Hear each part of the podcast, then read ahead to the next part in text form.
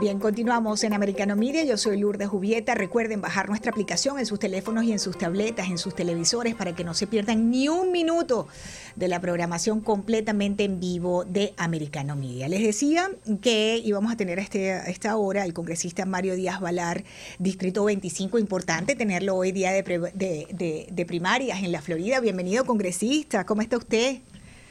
Muy bien, Lourdes. Muchísimas gracias. Que por cierto, ahora eh, yo he representado al distrito 25, ahora le cambiaron el número al distrito 26.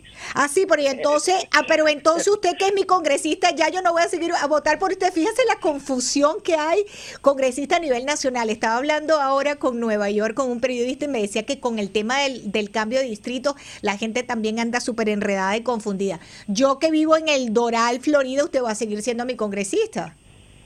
Yo todavía, si el electorado quiere, ¿no? Hoy se decide eh, las primarias y yo salgo eh, victorioso en las primarias hoy, esta noche.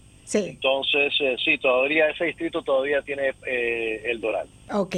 ¿Y cómo vamos con el tema de la votación? Y le pregunto, en el caso puntual de Miami-Dade, le pregunto, ayer estaba recibiendo alguna información y solamente había participado el 12.4% entre boletas ausentes, voto adelantado, Em, eh, hasta el día de antier, ¿no? Porque ayer no se votó, hasta el domingo había 12.4% de participación y eh, bueno, se esperaba que hoy saliera más gente a votar y puntualmente republicanos, porque la mayoría de los votantes han sido demócratas congresistas. No, y es el problema, que la gran mayoría de los eh, que han votado a, través de boletas ausentes o votación anticipada usualmente son, es la izquierda, la extrema izquierda, los, los demócratas. Los republicanos eh, solemos votar el eh, día de la elección, pero es importantísimo salir a votar. No podemos permitir que se cuelen eh, individuos en estos momentos cuando estamos en esta batalla para el futuro de esta nación, para preservar a esta nación, para garantizar, bueno, luchar, porque no hay garantía, luchar para que esta, este país no se convierta en el próximo país socialista de este hemisferio que, destruiría esta nación. Y eso es lo que está en juego y por eso eh, yo le urjo a todo el mundo que salga a votar. Yo sé que si está lloviendo o no está lloviendo, hay que salir a votar. Hoy es importantísimo. Es la primera etapa y después en noviembre la segunda etapa para tratar de salvar esta nación. Lo que está en juego es todo, todo. Y las elecciones son eh, nacionales, estatales y también locales, incluyendo en la Junta Escolar. Sí, señor. sumamente importante, sumamente importante. Y tenemos a una candidata por allí, la señora Colucci, que yo la tuve aquí en el programa. Yo sabe que como están participando tantas mujeres hispanas en la política, algo increíble, ¿verdad? Congresistas, no lo veíamos como ahora hace eh, unos, unos años. Hemos, hemos, aquí en Americano tenemos un show que se llama Latina Power y traemos a las candidatas conservadoras de todos los Estados Unidos que están participando y que van a primarias, entre ellas la de la Junta Escolar Mónica Colucci, que por cierto eh, hoy también va a, esa elección, y tratándole de pasar el mensaje a la gente, a los votantes, de lo importante que son esas elecciones que parecen pequeñas, pero dígame usted lo importante que es la Junta Escolar. ¿Quién representa un distrito en la Junta Escolar? Eso es definitorio para la salud escolar de nuestros hijos particularmente cuando la extrema izquierda, y vamos a hablar, vamos a estar claros, los, socialistas y los comunistas han estado trabajando esa área, las juntas escolares, por décadas. Y estamos viendo lo que ha pasado en este país, en este país, donde están, ya no le están enseñando a nuestros hijos, a nuestras hijas, lo que tienen que enseñar, matemáticas, ciencia, etcétera, historia, lo que le están enseñando, adoctrinando es varias cosas, odiar a los Estados Unidos y también entonces, cuestiones de sexualidad hmm. a los niños y las niñas. ¿Qué es eso? Tienen que enseñarles las cosas básicas, eh, que entiendan, eh, aprendan a leer, a escribir, la matemática, y dejen de estar indoctrinando a nuestros hijos. La otra cosa que es peligrosísima es este concepto de que los hijos y las hijas, los niños y las niñas, son del Estado, eso es en Cuba. Eso es en Cuba. eso es totalmente castrista. Eso, es totalmente castrista. Pero, pero lo están tratando de hacer en este país, lo están tratando de hacer y lo están haciendo a través de las juntas escolares. Eh, también lo están haciendo con la ayuda del Departamento de Justicia de los Estados Unidos. Esto es una, esto no es, esto es un plan, eh, una, o sea, algo tenebroso que nos debe de preocupar a todos y por eso estas elecciones son tan importantes. Tú mencionaste eh, una gran candidata, una persona que, que, que, tiene la experiencia, pero además que tiene los principios que todos nosotros apoyamos y, son tan importantes para la, esta nación y el futuro de esta nación y para nuestros hijos y nuestras hijas. Así que es importantísimo que salgan hoy. Si llueve, no importa, hay que salir a votar. Que salgan a votar eh, para, y los jueces, por cierto, la Junta Escolar, los representantes y senadores estatales y también, obviamente, eh, un servidor que también está en la boleta. Así es. Ahora, fíjese, congresista Mario Díaz Valar, la importancia de la participación de los hispanos en las votaciones. Somos los hispanos la primera minoría de los Estados Unidos, más que los afroamericanos, según el último censo, y además de eso, participando en política y tomando decisiones importantes. Los hispanos ya no queremos que decidan por nosotros, queremos decidir basados en esos valores conservadores que tenemos este, estructurados dentro de nuestro ADN congresista. los demócratas nos han hecho querer entender que los hispanos somos demócratas por antonomasia y no es así, es todo lo contrario, ¿no? Es todo lo contrario, pero además la pregunta es, es si podemos pagar, eh, continuar pagando eh, la política de, los demócratas y el presidente Biden. Si podemos seguir sufriendo la política de, los demócratas del presidente Biden y, y, de la izquierda. Hay que ver, hay que pensar sencillamente piensen dónde estaban, eh, dónde estaba esta nación hace dos años. Independiente en el sector energético. La gasolina era la mitad del precio de lo que se está pagando hoy. La electricidad. En los Estados Unidos, cuando ha habido escasez de comida en los supermercados, eso es, eso estamos acostumbrados de verlo en los países socialistas en el hemisferio, a través del mundo, pero nunca había pasado en los Estados Unidos. Está pasando hoy. Y eso es lo que hay que preguntar. ¿Queremos eso para nuestros hijos, nuestros nietos, para nuestro futuro? ¿O queremos un, futuro de prosperidad, de oportunidad? ¿Queremos que las ciudades no sean seguras, donde estén, que los delincuentes controlen las calles, como pasa en algunos lugares en el mundo? Eso es lo que están tratando de hacer aquí en los Estados Unidos y lo han logrado en áreas controladas por la izquierda. Y la pregunta es, ¿eso es lo que queremos para, para nosotros y nuestras familias y el futuro de los Estados Unidos? Si la pregunta es sí, si la pregunta, si la respuesta, perdón, es sí, que queremos que los Estados Unidos se conviertan en la próxima Venezuela, perfecto. Entonces que voten, hay que votar por la izquierda. Pero si la respuesta es que queremos la seguridad, prosperidad, oportunidad, que nuestros hijos y nuestras hijas puedan aprender la mejor educación posible, hay que entonces rechazar la política de la izquierda, rechazar al liderazgo demócrata y hay que votar republicanos. Esto no es para el Partido Republicano. Esto es para el futuro de esta gran nación y para nuestro futuro. Los que vivimos aquí, los que trabajamos aquí, los que queremos prosperar y vivir en libertad y, con, y en seguridad, tenemos que rechazar esta política del socialismo, que es lo que ha está destruyendo esta nación en solamente dos años.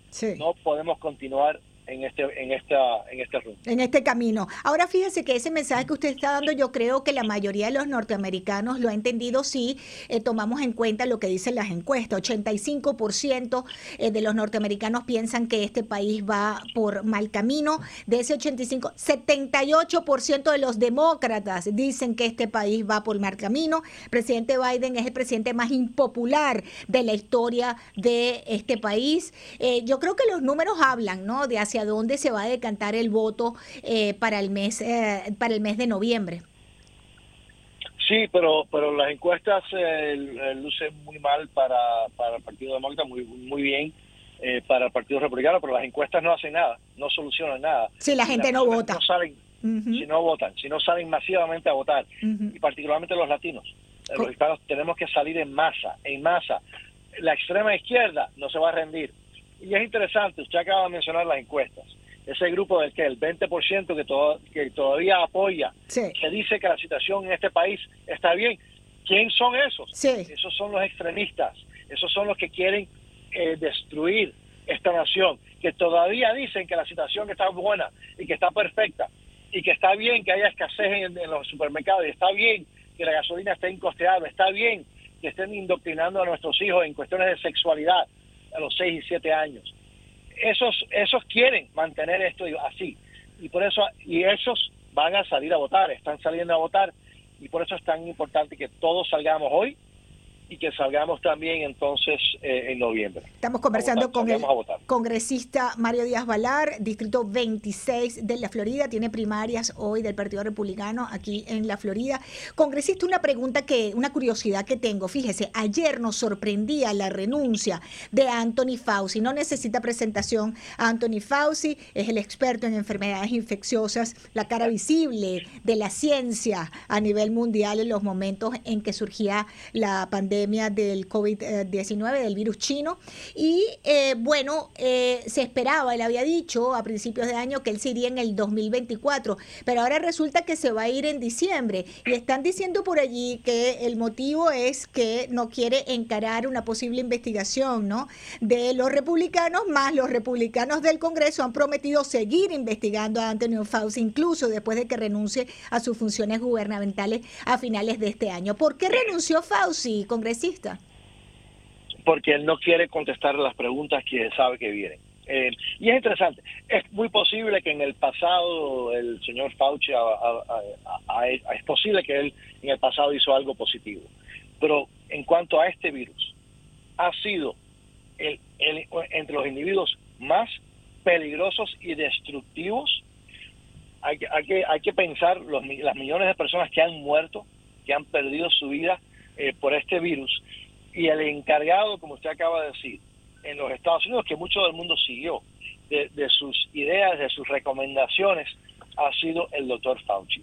Pocas veces en la historia han existido seres humanos que han hecho tanto daño, tanto mal, que el doctor Fauci. Él obviamente se va porque no quiere contestar preguntas, pero esas, esa investigación y esas preguntas van a seguir, van a venir.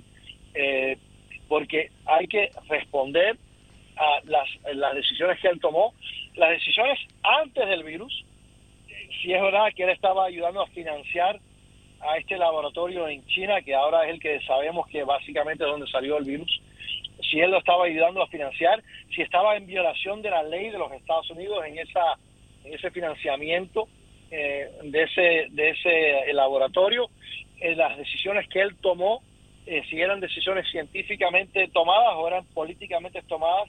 De nuevo, pocas veces en la historia hay individuos que han hecho tanto mal, han tenido, eh, eh, o sea, que sus decisiones han sido tan catastróficas.